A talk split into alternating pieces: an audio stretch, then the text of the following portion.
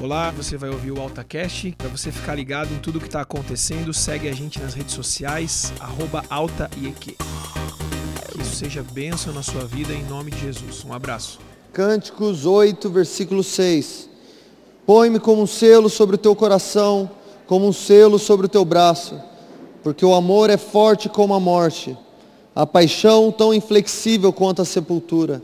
A sua chama é chama de fogo, verdadeiras labaredas do Senhor.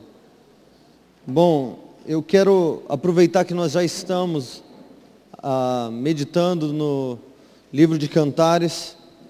Eu queria falar um pouquinho a respeito desse livro e tentar desenvolver um pensamento junto com vocês.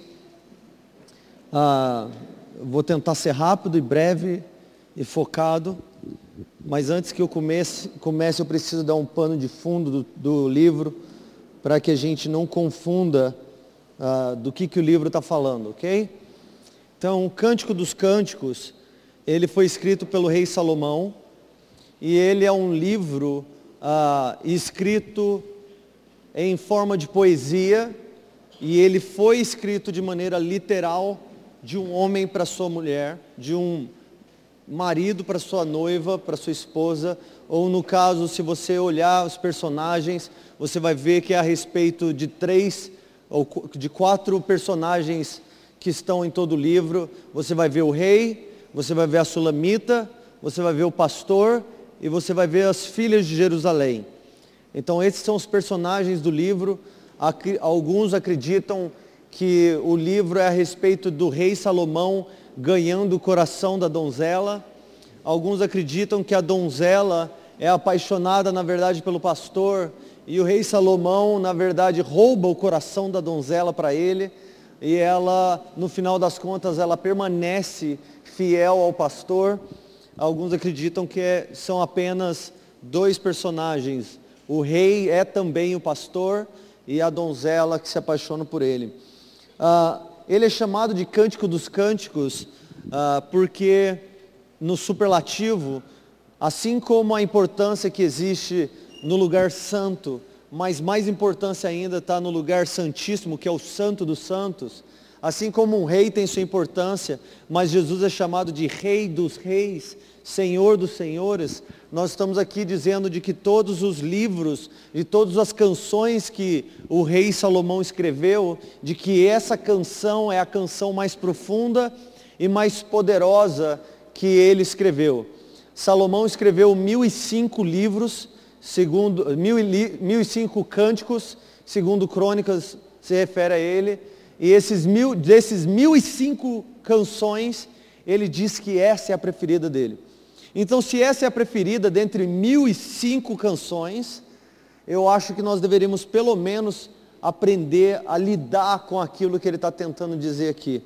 Muita da linguagem é uma linguagem de muita imagem, né? de muita. Eh, você não pode imaginar muito o que, que ele está falando. Eu me lembro que na minha infância, lá nos anos 90, a gente não podia ler Cântico dos Cânticos na igreja, não, sabia? Só casais podiam. É. Eu me lembro pegando a Bíblia e lendo um livro da Bíblia escondido. Olha só. É tipo underground church.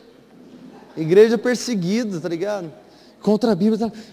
E eu ficava assim, o que, que tem aqui, cara, que eu não posso ler? E aí eu ficava lendo, o que, que é isso? Não estou entendendo nada. Não fazia ideia do que é que estava falando no livro. Então, é um livro que muitas vezes é tido como é, um paradoxo, um, um, paradigma no meio da igreja, porque realmente tem muita linguagem ah, sexual dentro da, da, de maneira poética, mas ah, de maneira explícita. Porém, nós precisamos também observar o livro de Cânticos como um livro profético que ele é. O livro de Cânticos, ele é um livro poético, mas ele é um livro profético. Ele é um livro que foi colocado nas escrituras não somente para incentivar o marido a buscar romanticamente a sua esposa, mas ele, de, ele tem a, a, a observância de fazer com que nós venhamos compreender tanto a história literal, quanto também carregar um, um, um, um zelo pelo amor de Deus para com a, a sua igreja. Uh, nisso nós olhamos e nós chamamos de interpretação alegórica.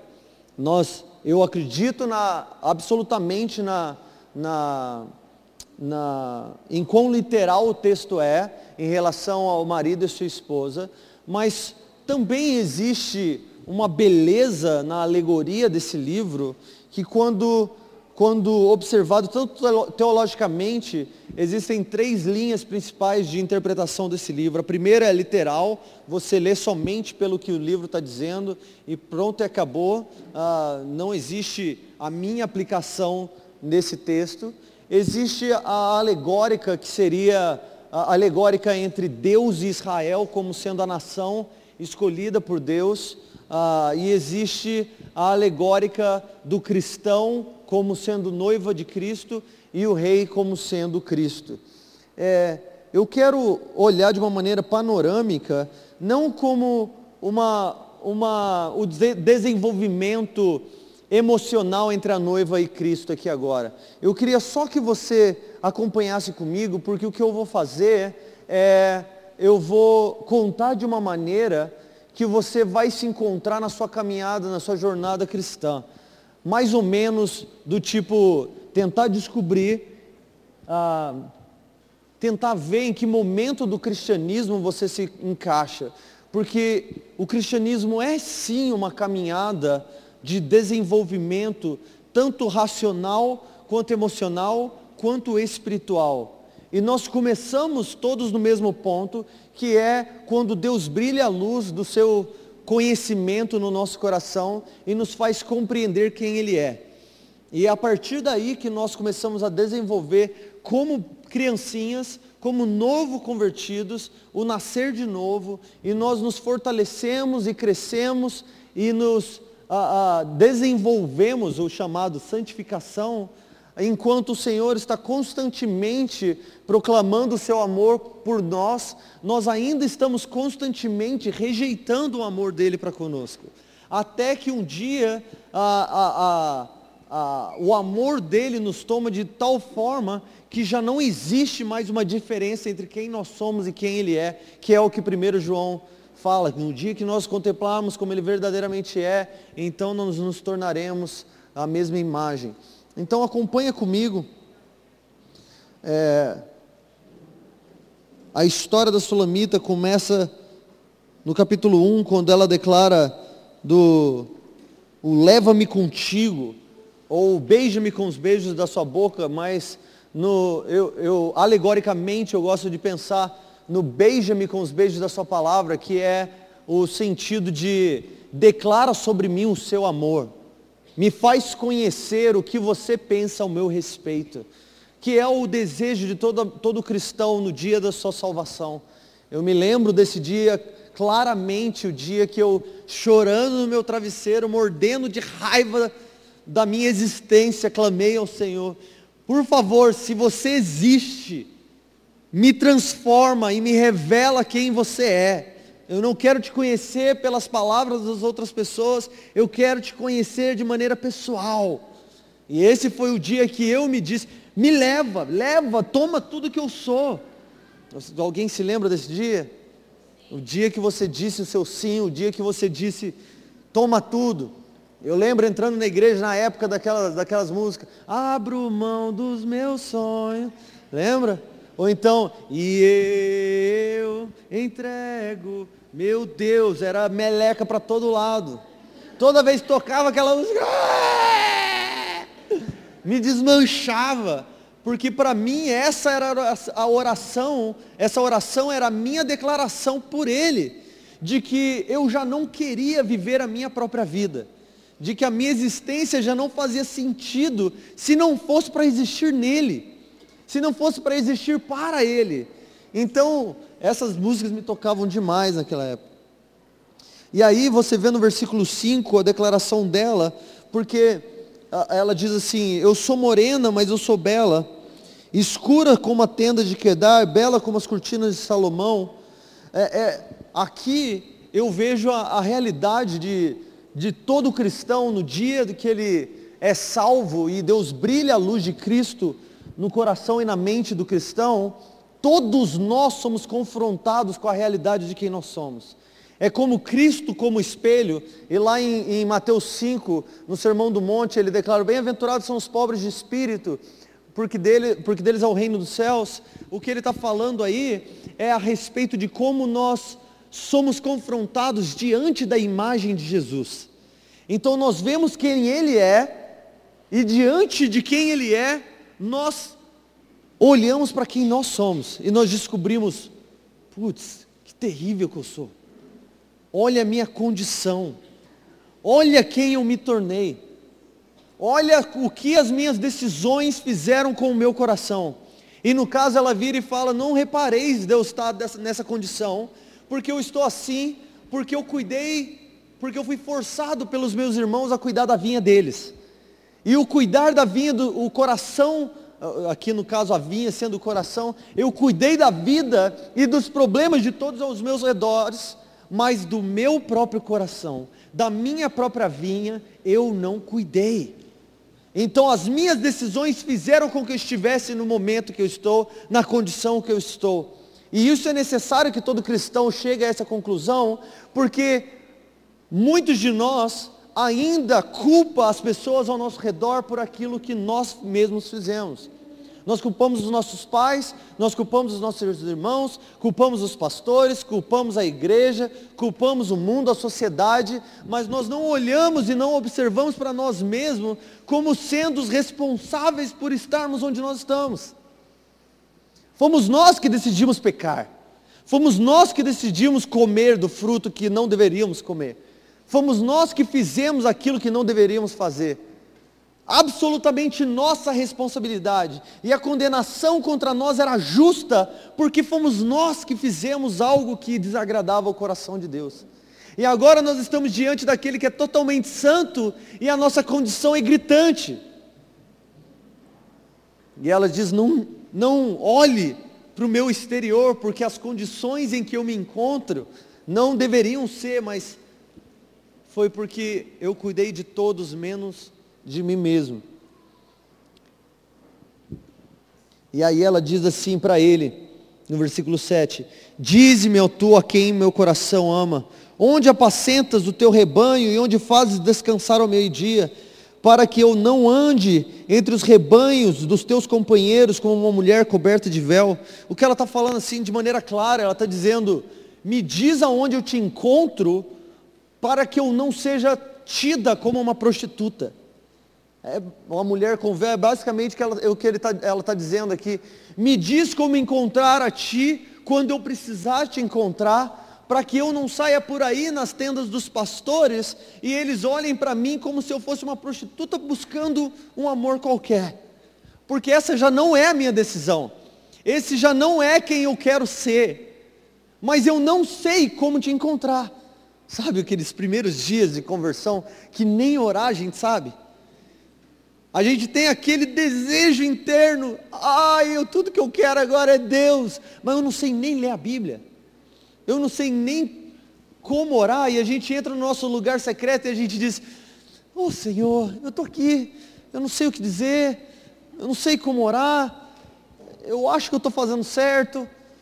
Oh Jesus, em nome de Jesus, meu Deus, eu, eu te amo, Jesus. Aí às vezes a gente fica naquele lugar só assim. Oh Jesus! Oh Jesus! Ai Jesus, eu te amo, Jesus! Ah, Jesus! Não saem palavras claras porque nós não sabemos o que dizer. Nós não sabemos se as nossas palavras estão chegando nele ou não, se ele está ouvindo a gente ou não, a gente não sabe. É incrível a resposta que ele dá para ela na pergunta, porque ela está dizendo: Eu não sei como te encontrar, por favor, me explica como chegar até você, porque eu te quero, eu te amo, mas eu não sei o que fazer. E aí ele diz para ela no versículo 8: Ah, se não sabes, tu a mais bela entre as mulheres, siga o caminho das ovelhas e o cuidado dos cabritos junto às tendas dos pastores. É incrível isso, porque o que ele está dizendo é: se você não sabe como me encontrar, siga as pegadas das ovelhas que já me encontraram. Isso é discipulado, né? Se você não sabe como me encontrar, siga aqueles que já me encontraram.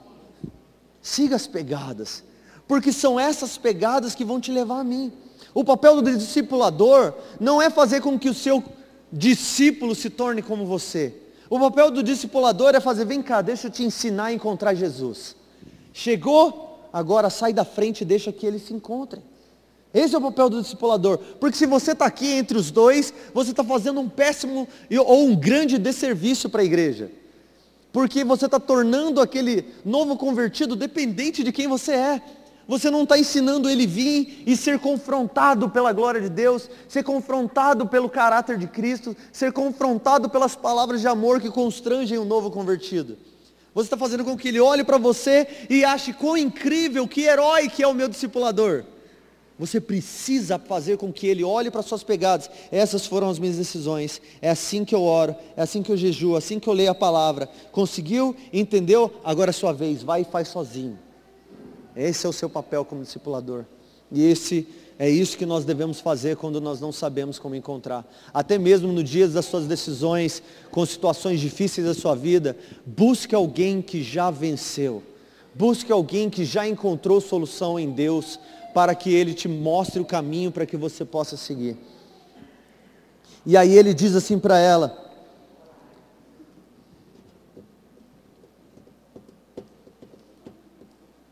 Versículo 9. Eu te comparo, a minha amada, a uma égua das carruagens de Faraó. Esse é o chaveco mais furado que Salomão poderia trazer. Meu Deus! Salomão, se fosse nos dias de hoje, ele teria uma página de meme com esses, com essas chaveco. Caramba! Eu te comparo a uma égua dos cavalos de Faraó, cara. Ah é? Deixa eu te dar um coice no meio do teu peito, você vai ver quem que é uma égua. Caramba!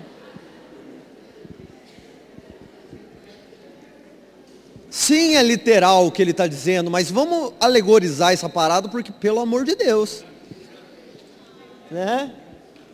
Porque se eu disser para minha esposa, literalmente, amor, você, ah, você é como uma égua. Ela vai catar coquinho, vai caçar tua turma.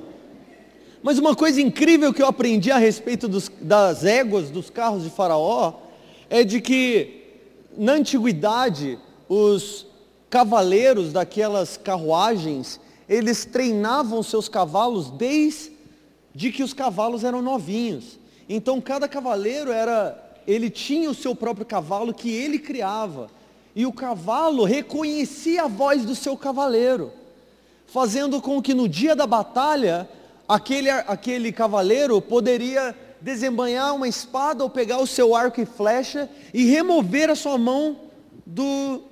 Como é que chama? Cabreço? É isso. Isso. E aí, ele soltava a mão e podia embanhar o seu arco, sua flecha ou sua espada, porque se ele desse uma ordem de comando para sua égua, para o seu cavalo, a sua égua reconhecia a sua voz e seguia o comando do seu cavaleiro. Agora olha isso, que lindo, se você pensar na sua vida. Quando Deus olha para você, na sinceridade do seu coração, Ele diz assim, eu sei que se eu der o comando, você vai ouvir a minha voz e vai reconhecer a hora de parar, a hora de virar, a hora de seguir em frente. Ah, isso sim é um beija-me com um beijo das suas palavras. Me diz o que você pensa a meu respeito. Me diz o que você acha a respeito do meu coração. Porque são essas palavras que nós ouvimos da boca de Deus é que transformam quem nós somos. Porque nós não acreditamos, nós ainda olhamos para nós e dizemos, ah, eu sou destruído, ah, eu estou tudo errado. Ele olha para você e fala assim, não, eu olho para você e eu sei o que tem dentro. Você sabia que Deus não te trata na sua condição atual? Ele te trata na sua condição eterna? Você sabia disso? Eu amo isso a respeito de Deus. Porque Ele declara o fim desde o começo. Ele olha para mim hoje como eu vou ser na eternidade. E Ele olha para mim hoje na minha condição ridícula que eu sou e fala assim, Web, você é incrível. Como eu amo a sua paixão por mim. Eu estou aqui, ai Senhor, eu sou todo errado. Eu não acerto nada. Ele fala assim: Eu amo. Você é minha noiva, você é minha paixão, eu amo quem você é, eu amo a sua devoção. Não é o que eu vejo. Mas quando ele declara sua paixão por mim, eu consigo encontrar força. Eu consigo encontrar paixão por ele. Estão me entendendo?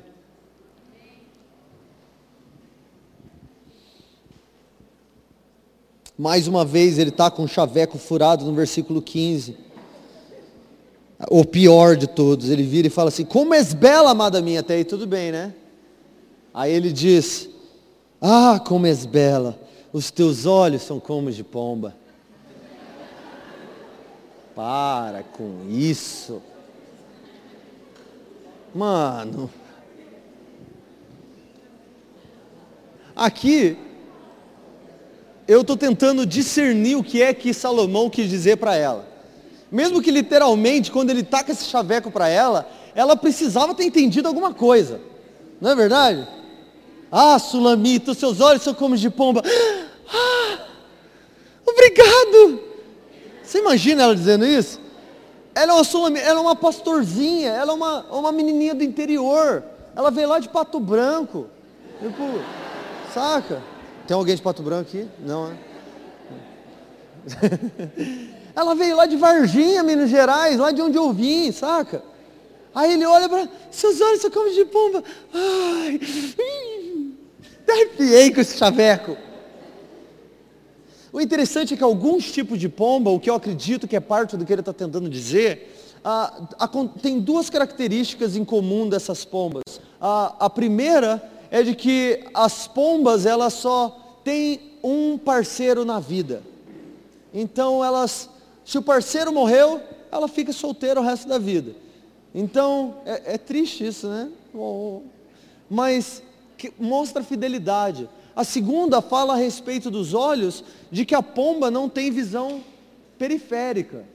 Então, por isso que ela, ela sempre meio que conserta a visão dela.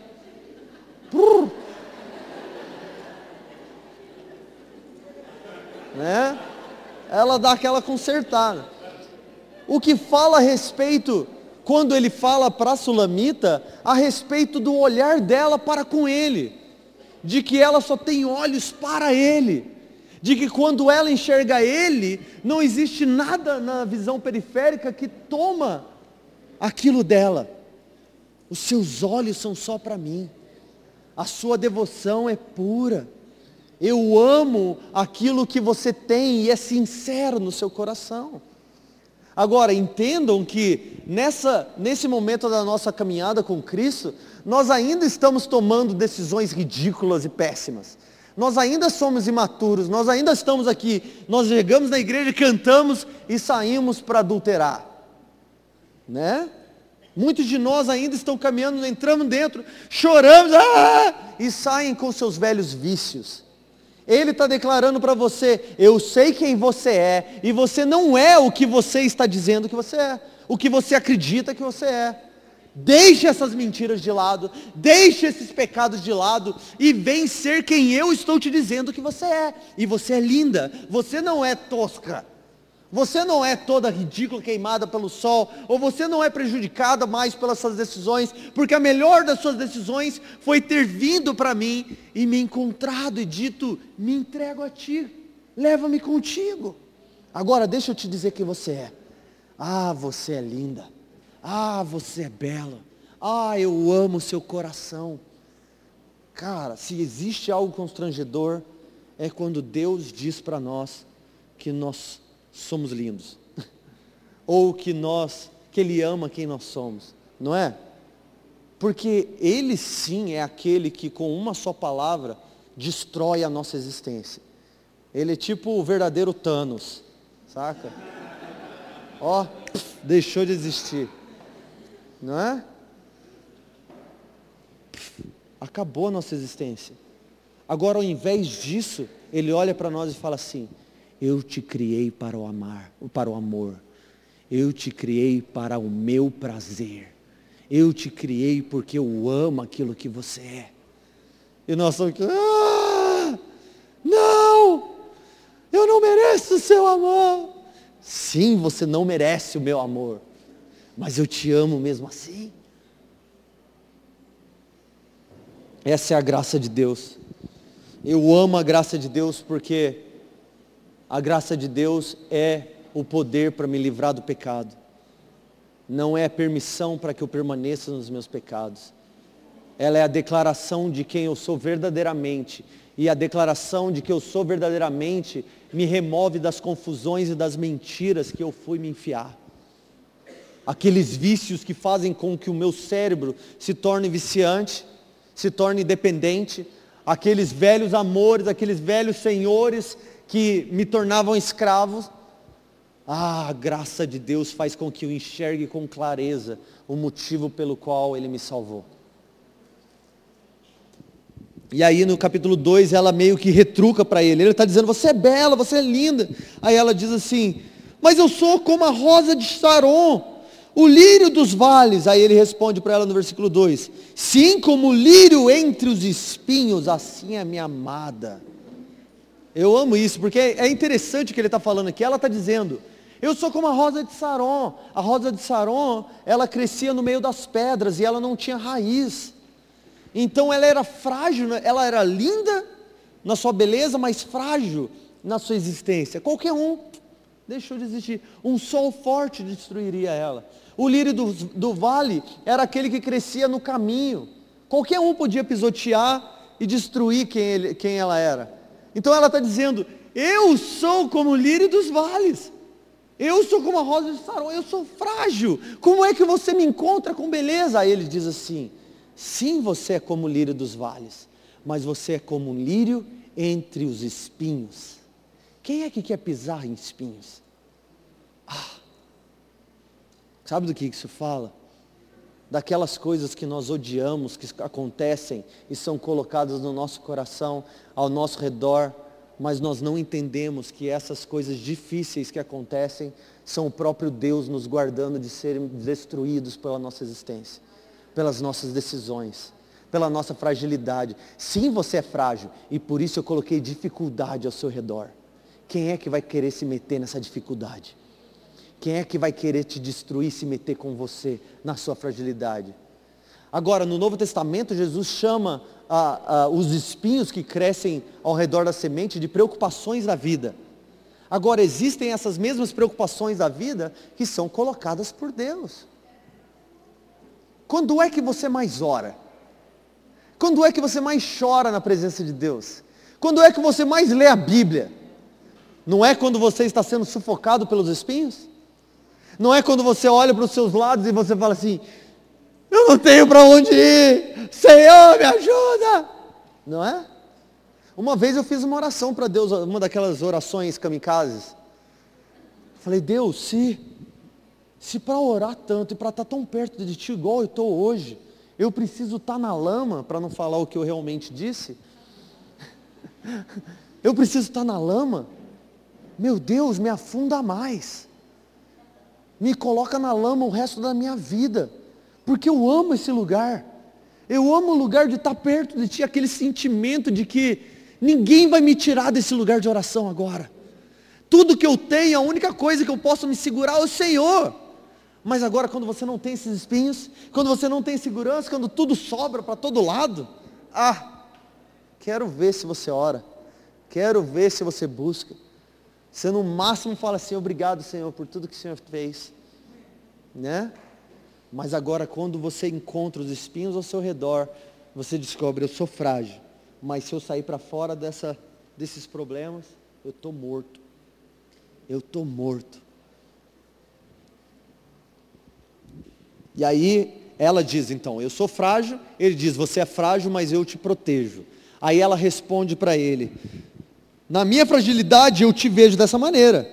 Como uma macieira entre as árvores do bosque, assim é o meu amado entre os rapazes, entre os homens. Eu tenho prazer em sentar-me à sua sombra, e o seu fruto é doce ao meu paladar. Então, ela está dizendo para ele: Eu sou frágil, mas você, ah, entre todas as árvores do bosque, você é a mais frondosa. Você é a que traz segurança ao meio-dia, você traz alimento aos que precisam de alimento, você traz sombra aos que precisam de proteção. Os animais e os pássaros se protegem debaixo de ti, porque você é seguro, as suas raízes são profundas, você é diferente de mim, e é por isso que eu te amo. Ele é a nossa segurança, Ele é a nossa força, é Ele quem nos dá o alimento quando nós precisamos. Aí ela diz, fala, levou-me à sala do banquete, o seu estandarte sobre meu amor. Isso fala a respeito da vitória dele pelo coração da amada. Isso fala a respeito de como a, a declaração, é mais ou menos, eu vou parafrasear, é, é basicamente dizendo, na guerra entre você e eu, você me venceu com amor. A maneira que você me trouxe a, a, ser apaixonado por ti foi me constrangendo com o seu amor. Só que o incrível a respeito disso é de que ela está dizendo de que mesmo frágil, mesmo errada, mesmo se sentindo do jeito que ela se sente, ele não sentiu vergonha dela. E ele colocou ela sentada em uma mesa com príncipes e reis. E além de colocar ela frágil, olhando assim, quem eu sou, o que eu estou fazendo aqui? Ele ainda está colocando o estandarte dizendo para todos, eu ganhei ela com o meu amor. Eu ganhei o coração dela, ela é totalmente minha. Ela, ele constrange o nosso coração, nos expondo em honra, enquanto ele declara de que não foi a nossa posição que nos trouxe ali, que na verdade foi ele que nos levou para aquele lugar de honra. Isso é bom demais. Isso é para nos manter humilde. Porque existe algo que acontece no coração de todo cristão naquela fase da adolescência espiritual que nós começamos a olhar para as revelações, aquilo que nós sabemos, aquilo que nós aprendemos, e nós começamos a estufar o peito. E nós começamos a ousadamente fazer vídeos no YouTube, nós fazemos posts no Instagram, nós começamos a tacar tudo aquilo como sendo uma verdade absoluta que os pais da igreja não sabiam e nós sabemos. Né? Tipo, ah, Paulo não sabia disso, Paulo não entendeu isso, deixa eu te dizer o que, que Deus quis dizer. Né? Tadinho, quem era Paulo perto de mim? O Senhor me revelou. Deus olha para a gente, Ele coloca a gente em humildade. Ele nos mostra de que foi a graça dEle, foi o amor dEle que nos posicionou diante de príncipes e reis. Sabe, os seus talentos, a tua maneira de falar, de agir, a sua ousadia, a sua eloquência, o seu carisma, nada disso é suficiente para te colocar em posição de honra. O Senhor é quem levanta e o Senhor é quem derruba. Então, o dia que você achar que você está de pé, tome cuidado. Porque é nesse momento que o Senhor faz só assim, ó, só um trotezinho assim. Ó. E você vai de cara de novo. E aí você volta para o princípio dizendo, leva-me contigo, Senhor. E aí você vai dizendo, eu sou frágil. Ah, como eu sou todo errado. E ele fala: Não, eu sei quem você é, levanta e vem. E aí agora nós temos a primeira das três tentações, três tentações não, três testes que ela passa aqui em Cantares. Diz assim, versículo 8. Eis a voz do meu amado, vede, aí vem ele, saltando pelos montes, pulando pelas colinas. O meu amado é semelhante ao servo, é como filho da corça ou filho do veado. Vede, lá está ele em pé atrás dos muro, do muro, olhando pela janela e espiando pelas grades. O que, que ele está fazendo, velho? Agora pensa, ela acabou de olhar Ele como o primeiro amor, você é quem me segura, você é quem me guarda, você é quem é maravilhoso. Agora ela olha e fala assim, tipo, quem é esse João Batista, todo doido, suado, descabelado, pulando pelos montes, selvagem como poderia ser, saltitando, e não só isso, ele vem nos meus muros e fica me espiando. Picabu, tô te vendo. Oh, tô te vendo aí. Ah, ah, não adianta esconder não, eu tô te vendo. E eu até imagino ela dizendo algo do tipo, Jesus, ou meu amado, o que, que você está fazendo atrás do muro? Ah, e aí é a hora que eu imagino ele respondendo para ela: Quem está atrás do muro não sou eu, é você quem está atrás dos muros, é você que está na zona de conforto.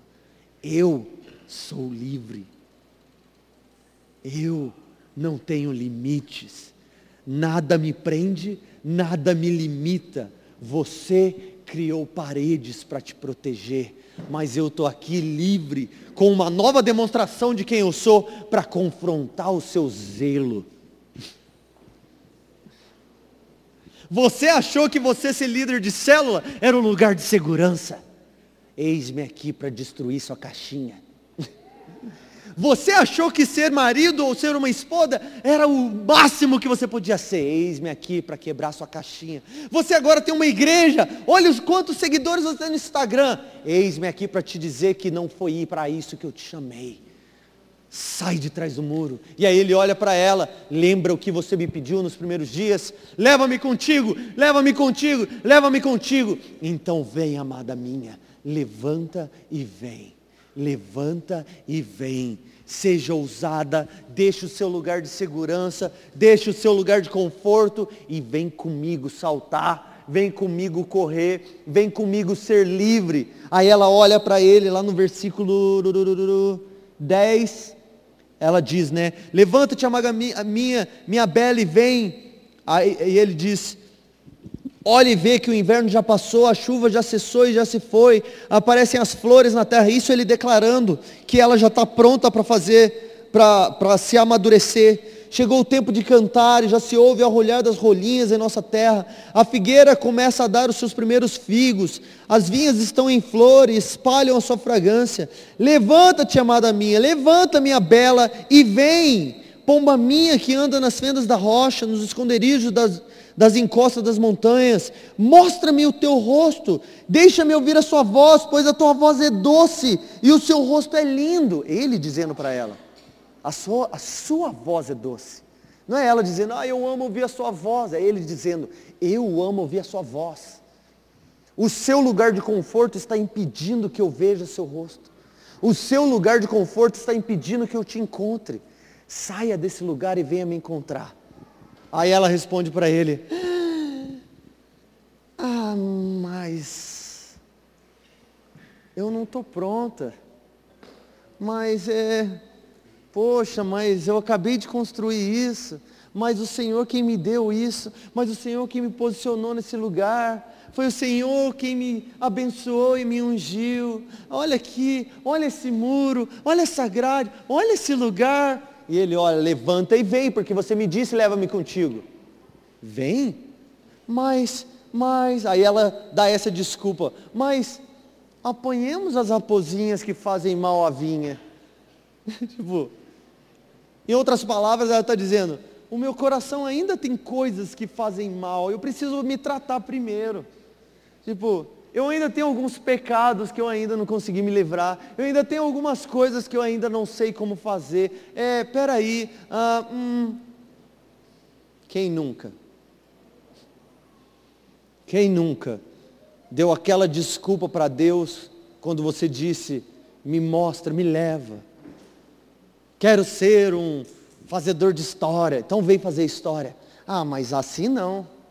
Mas ainda não é, mas eu estou muito novo, mas minha mãe não deixa, né? Mais o meu trabalho, mais minha faculdade, mais o meu carro, mais a minha escola, mais a minha cela, mais a minha igreja, mais o meu pastor, mais a minha líder de cela, mais tudo, todo mundo, nada, nada. Mas eu ainda tenho coisas no meu coração. Aí ele zarpou. Ele vai embora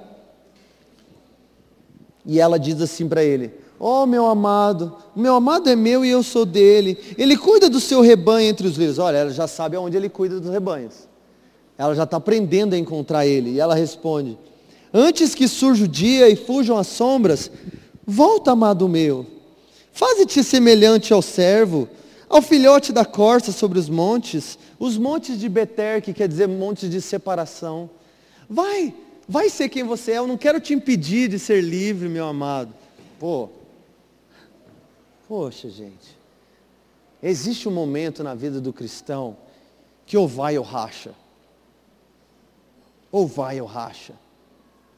Porque é esse momento, é esse dia do ou vai ou racha que vai te fazer dar um salto em maturidade. É o dia onde você solta do, do corrimão e salta no penhasco. Ou o Senhor me segura, ou espatifo. Espatifo é a palavra certa, vocês entenderam, né? Ou eu. E aí, por causa da consequência dela ter dito, vai embora, vai ser quem você é. Capítulo 3, ela diz assim: De noite procurei no meu leito, procurei aquele a quem o meu coração ama, procurei-o, mas não encontrei. E eu vou me levantar e percorrer a cidade, pelas ruas e as praças, procurarei a quem ama meu coração. E eu o procurei, mas não o achei. Encontraram meus guardas quando, sonda, quando faziam a ronda da cidade. Eu lhes perguntei: Por acaso viste o meu amado? Mal tinha passado por ele e eu encontrei o meu amado, aquele quem ama meu coração. O segurei e não o deixei ir. Isso é um mistério e é um segredo para o cristão. Isso é entender de que a vida cristã é uma corrida que você só perde se você para ou volta atrás. Porque existem momentos na nossa vida que nós respondemos de maneira negativa à voz do Senhor, ao comando do Espírito Santo, e imediatamente nós nos sentimos só. Sabe do que eu estou falando? Aquela tentação ou uma decisão, você ouve o Espírito Santo te dizer, não faça, ou não vá, ou vai para esse lado, e você ignora a voz do Espírito, imediatamente, no próximo segundo, você fala assim, Deus, Deus, Deus, Deus! E parece que você está num vácuo, não é verdade? Parece que Deus te abandonou. O segredo é de que nunca, nunca se afunde nesse vácuo. É esse o momento onde você deve se levantar, ou na verdade se prostrar, se arrepender, pedir perdão e procurá-lo. Pede perdão, eu não deveria ter pedido para você ir embora, eu deveria ter ido com você, eu deveria ter ouvido a sua voz, mas eu não consigo viver sem ti. Eu preciso te encontrar. Vai procurar ajuda, vai procurar onde é que o seu amado está. E foi isso que ela fez e encontrou. Vamos pular um pouco agora.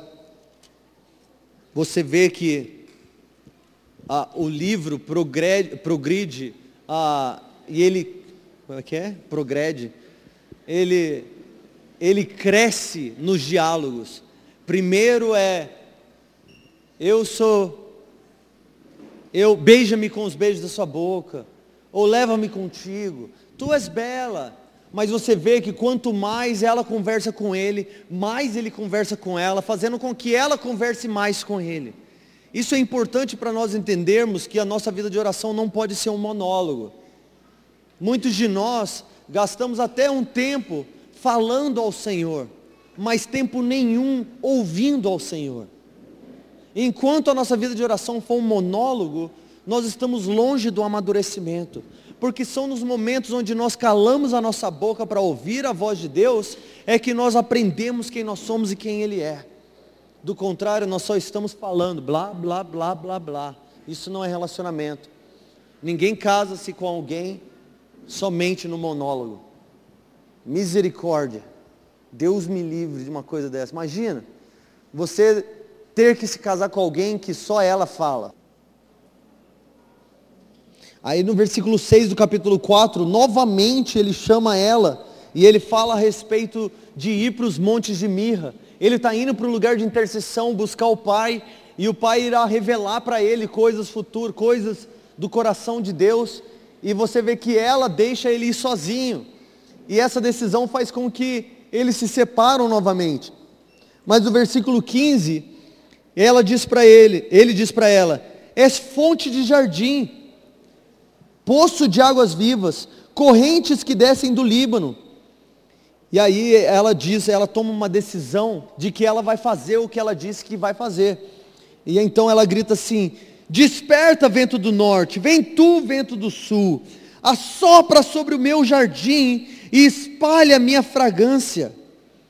Então o que ela está falando assim, ela está falando a respeito de independente dos ventos do sul, do norte, o que traz frio, o que traz calor, seja bonança, seja privação, seja é, é, necessidade, ou seja, ou seja, é, independente do que vier contra ela, de que aquilo seria para fazer com que as suas decisões e suas palavras fossem como fragrâncias que trouxessem glória ao seu amado.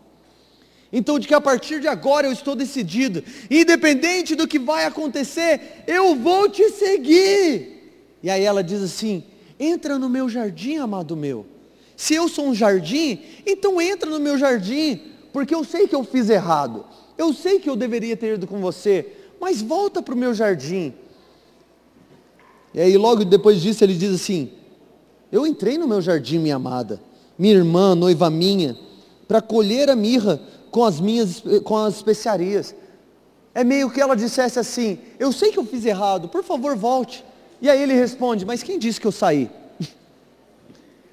Mas quem disse que eu fui em algum lugar por causa da sua infantilidade? Por causa da sua imaturidade? Eu sei quem você é.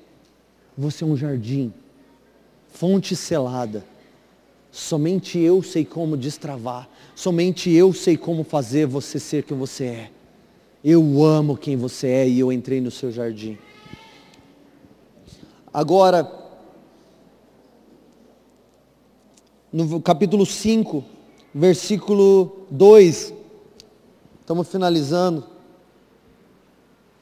Ela diz assim: Eu dormia, lembra que ele foi para o jardim de mirras e tal. Agora ele está voltando enquanto ela está no seu quarto. Eu dormia, mas o meu coração vigiava.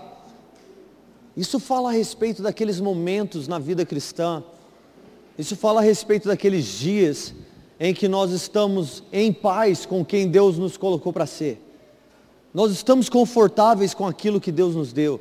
Você hoje está aqui, você é grato a Deus pela vida que o Senhor te, a graça que Deus te concedeu. Mas existe algo no seu coração que está dizendo, existe mais, existe mais. Isso é maravilhoso, mas isso não pode ser tudo. Sabe do que eu estou falando? Ah, quantas vezes eu agradeci a Deus, mas eu disse, Deus, isso não pode ser tudo que o Senhor me chamou para viver. Isso não pode ser a máxima do cristianismo. Eu quero mais. Eu quero tudo que o Senhor tem para mim. E aí ela diz assim: nesse momento eu escutei, é a voz do meu amado, ele está batendo. E aí o amado diz lá do lado de fora: abre minha porta, minha irmã, minha amada, minha pomba perfeita. A minha cabeça está molhada com orvalho, e o meu cabelo da umidade da noite. Em outras palavras, eu estou à porta e bato. Abra para que eu tenha relacionamento com você. Abra para que eu te diga o que é que o pai me disse no jardim de mirra. E aí ela vira para ele mais uma vez com a sua resposta ousada. Mas agora? Tipo, eu estou deitado, mas meu coração está dizendo, tem que ter mais. Eu quero meu amado. O meu amado aparece e diz, então eu vim. Aí ela diz, mas é, ah, hum, é, mas eu já tirei as minhas túnicas. Voltarei a colocá-las, mas eu, eu já lavei os meus pés. O Senhor está me chamando para sujar os meus pés de novo? Em outras palavras, eu já sou pastor, mas o Senhor está me chamando para as missões? Eu já sou líder, mas o Senhor está me chamando para servir? O Senhor já me santificou, já me deu uma posição de paz mas agora o Senhor está me chamando de novo para recomeçar. Eu vou ter que passar por isso de novo. Aí ele está chamando, vem, vem, e ela demora. Aí ela toma decisão, não, tá bom, eu vou, agora eu vou. Aí ela se levanta, na hora que ela vai abrir a porta, ele enfia a mão na, na, no meio da porta, o coração dela, tu, tu, tu, tu, tu, tu, tu, tu. Mas na hora que ela abre a porta, o amado dela já se foi. Ah, eu quase acertei. Mais uma vez ela entende. Eu não dei a resposta certa, mas eu não vou desistir e eu não vou parar. Ela sai, agora entenda o que está acontecendo. Isso aqui fala do maduro com o coração do primeiro amor. Isso fala a respeito daqueles que não condicionaram a sua maturidade à frieza da teologia, do ministério, da, do sucesso pastoral ou do sucesso do cristianismo. Você sabe o que Deus fez e você ainda continua apaixonado por Ele. Porque aqui está acontecendo que você tem a cidade inteira dormindo em paz. E aí você tem uma pessoa de pé. E essa pessoa está desesperada para encontrar o amado. Já viu aquela pessoa que onde está todo mundo sentado, ele é o único em pé gritando, chorando? Está todo mundo em pé, ele é o único babando no chão. Eu, ah! É necessário que os líderes precisam é, é, tomem discernimento entre o imaturo e o rebelde. Porque todos deveriam estar dormindo. O rebelde está em pé porque ele quer tirar a paz dos que estão dormindo do que estão em paz. Mas o imaturo é aquele que não sabe o que é que está acontecendo, ele simplesmente está sendo sincero no seu coração. Eu desejo meu amado. Você pode fazer o que você quiser comigo, porque eu vou prosseguir em buscá-lo. E aí os guardas batem nela. As palavras são muito fortes porque ele diz que ela diz que eles me encontraram, os guardas da cidade, aqueles que deveriam me ajudar a encontrar o meu amado, aqueles que deveriam me ajudar a entrar em paz novamente. Eles estão olhando para mim, eles estão me surrando, estão me jogando balde de água fria. As palavras aqui são fortes porque diz que eles abusaram dela. Eles removeram o manto dela e surraram ela. Agora a amada está no chão, sangrando, humilhada, abusada derramada. E ela encontra um pouquinho, de força. E ela faz a seguinte declaração. Ela diz, ó oh, filha de Jerusalém, se encontrarem o meu amado, por favor, jurem que vocês vão fazer isso por mim. Se encontrarem o meu amado, diga a ele que eu estou doente de amor. Doente de amor? Você acabou de ser sorrada. Você acabou de ser maltratada. Não foi o amor que fez isso com você. Foi as suas decisões. Olha quem você, quem você é. Olha o que você fez. Você deveria estar dormindo. Ela diz: Não, o meu amado vai entender. Diga a ele que eu finalmente entendi. De que agora eu estou disposta a sofrer. Agora eu estou disposta a ser derramado como uma oferta de libação agora eu estou disposta a sofrer e a sangrar por ele. Não foram os guardas que me colocaram nesse chão, foi o meu amor que não se cala, foi o meu amor que não aceita a paz, foi o meu amor que não me deixa dormir, foi o meu amor que não me deixa desistir até que eu seja totalmente dele. Sabe o que é isso? É o verdadeiro evangelismo porque são nas premissas de perseguição e dificuldade, onde as verdades do relacionamento da boca de um cristão verdadeiro são afirmadas e aquelas que ouvem respondem como as filhas de Jerusalém que dizem: ah, Quem é o seu amado para que você diga assim? Quem é o teu amado para que nós também o busquemos? E aí ela faz a maior declaração, o meu amado é assim, assim, assim, assim, assim, assim, o meu amado faz isso, isso, isso, o meu amado fez isso, isso, isso, este é o meu amado, este é aquele a quem eu pertenço. Aí as filhas de Jerusalém dizem, para onde foi o seu amado? Porque nós também o queremos. O verdadeiro evangelismo parte de um coração quebrantado, testado, pelos testes da vida, pelos testes da igreja, pelos testes do caráter, pelos testes de acusação, pelas pedradas, pelos baldes de água fria. É nesse momento onde a sinceridade do nosso coração fala com paixão a respeito do amado e constrange a qualquer um que ouve. E finalmente, para finalizar, este é o fim da história capítulo 6, versículo 10. A pergunta é: quem é essa? Quem é essa que desponta como o alvorecer, bela como a lua, brilhante como o sol, imponente como exército e suas bandeiras. Quem é essa que vem com o seu amado, subindo do deserto? Quem é essa que aprendeu a confiar no seu amado? Essa, isso é Apocalipse 19. A noiva se fez pronta. Foi-lhe dados vestes de justiça, vestes puras de linha, que são os atos de justiça. A noiva aprendeu. A noiva entendeu quem ele é. A noiva aprendeu quem ela é. E ela está decidida Ora vem, Senhor Jesus. Ora vem, Senhor Jesus. Eu sou teu e tu és meu. Eu sou teu e tu és meu. E ela diz assim: as filhas de Jerusalém dizem: Oh, vem, filhas de. Oh, oh vem, Sulamita. Vem, mostre o seu rosto para nós. Ela diz assim: Para que quereis olhar para mim como a dança de Manaim? Como a dança de dois exércitos? Olhe para ele. Eu não sou ninguém. Olhe para ele. Ah. E ela finalmente está disposta a declarar, porque no final das contas a resposta dela está aqui agora, capítulo 7, versículo 10. Eu sou do meu amado e o meu desejo é dele, o desejo dele é por mim. E agora, ao invés dele dizer, vem comigo, é ela quem declara, ora vem!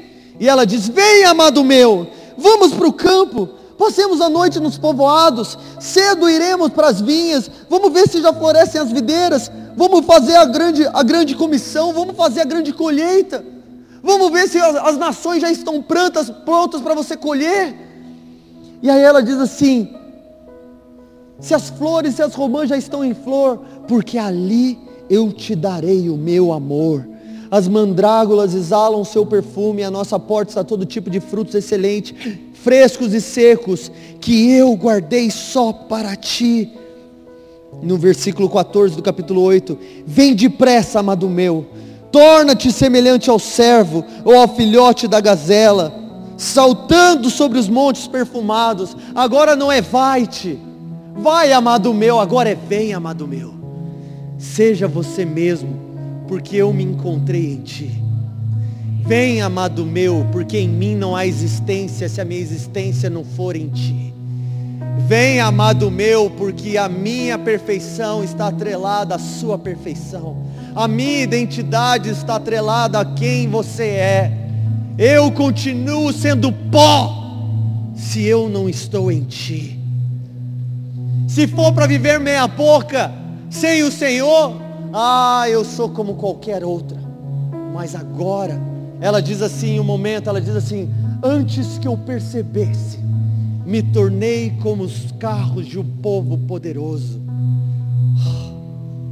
Queridos, muitas vezes nós só descobrimos quem nós nos tornamos em Deus quando nós voltamos lá atrás.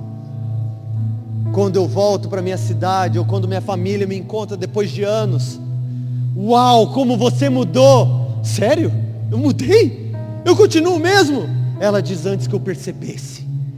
Ah, as tribulações, os testes, as provações, as declarações e afirmações do meu amado me fizeram ser exatamente quem ele queria que eu fosse. Finalmente eu me tornei a amada que ele queria. Ora vem, Senhor Jesus. Ora vem, Senhor Jesus. Ora vem, Senhor Jesus. Pai, nessa manhã eu te peço não nos abandone na nossa arrogância. Não nos abandone no nosso orgulho. Não nos deixe sós na nossa zona de conforto. Não nos deixes no silêncio da nossa alma, na hora escura da alma. Não nos deixe perdido na satisfação de termos sido encontrados por Ti. Mas provoque-nos Provoque-nos com seu zelo, provoque-nos com sua paixão. É aqui que eu quero ouvir a sua voz dizendo: Coloca-me como um selo em seu coração, coloca-me como um selo em seu braço. Ah, porque o teu amor é mais forte do que a morte. Nem as muitas águas podem afogar este amor. Nem os anjos, nem os demônios, nem a vida e nem a morte nem o presente, passado ou futuro, nem o visível e nem o invisível, nem a igreja e nem o mundo, nem os amigos, nem os familiares, ninguém nem nada poderá me afastar do seu amor, porque o seu amor é zeloso, o seu amor é ciumento, o seu amor me quer só para ti. Eu te colocarei sobre o meu coração como tatuagem, como selo. Não poderá ser removido, não poderá ser afastado. Eu sou teu e tu és meu. Tudo que eu tenho é